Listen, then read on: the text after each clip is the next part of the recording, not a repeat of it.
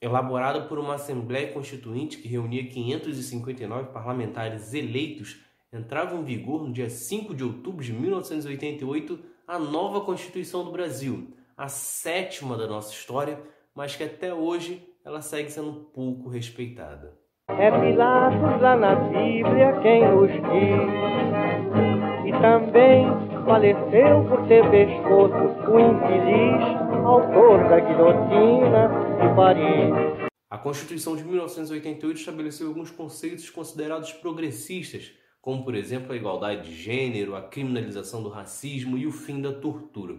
Além disso, ela garantia questões básicas como saúde, educação e trabalho para todos. Por causa desses aspectos, ela acabou sendo conhecida como uma Constituição cidadã. Outro ponto importante é que ela atacava diretamente a Constituição de 1967, feita durante a ditadura militar. Com isso, devolvia a livre manifestação, assim como a liberdade de expressão, seja de comunicação, artística ou científica.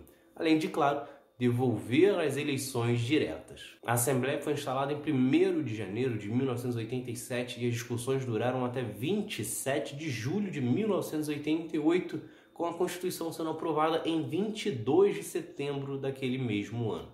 E ao contrário do que é dito em alguns momentos atualmente, nenhum partido se recusou a assinar a Constituição. O que causa engano ou má fé das pessoas atualmente é que, na ocasião, o PT se manifestou contrário à forma que a Constituição estava sendo implementada. Segundo eles, a Constituição daquela forma não mudaria as estruturas de poder e, consequentemente, não mudaria a realidade social e econômica dos mais pobres. A única forma de você conseguir acabar com essa desigualdade seria tendo uma democratização não apenas política, mas também econômica no país. E a crítica acabou se concretizando, pois embora a desigualdade hoje seja bem menor que na década de 80, ainda assim existe um abismo entre as classes sociais.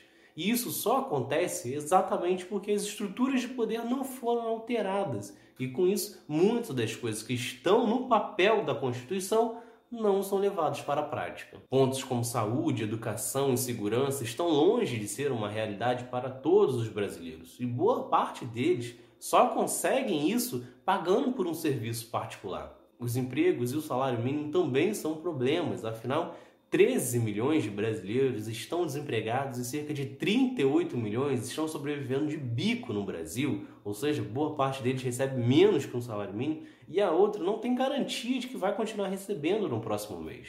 Para completar, ideias como igualdade de gênero e combate ao racismo pouco andaram nos últimos anos. Ainda existe grande discriminação no Brasil e desigualdade salarial. Isso sem falar nos direitos da juventude, na qual todo adolescente deveria ter educação, moradia, alimentação, respeito e estar salvo de violência e exploração o que também não é visto nas áreas mais pobres, principalmente. Falando nisso, quase 7 milhões de famílias não têm moradias no Brasil, o que também é algo garantido pela Constituição. E isso sem contar os milhões de direitos que são ignorados dia a dia, seja pelo tribunal, seja pela polícia ou pelo Estado de qualquer outra forma muito deles principalmente por causa da raça, do gênero ou da condição financeira de quem esteja precisando. Porque se você observar bem, o que está no papel da Constituição realmente seria maravilhoso para todos os brasileiros.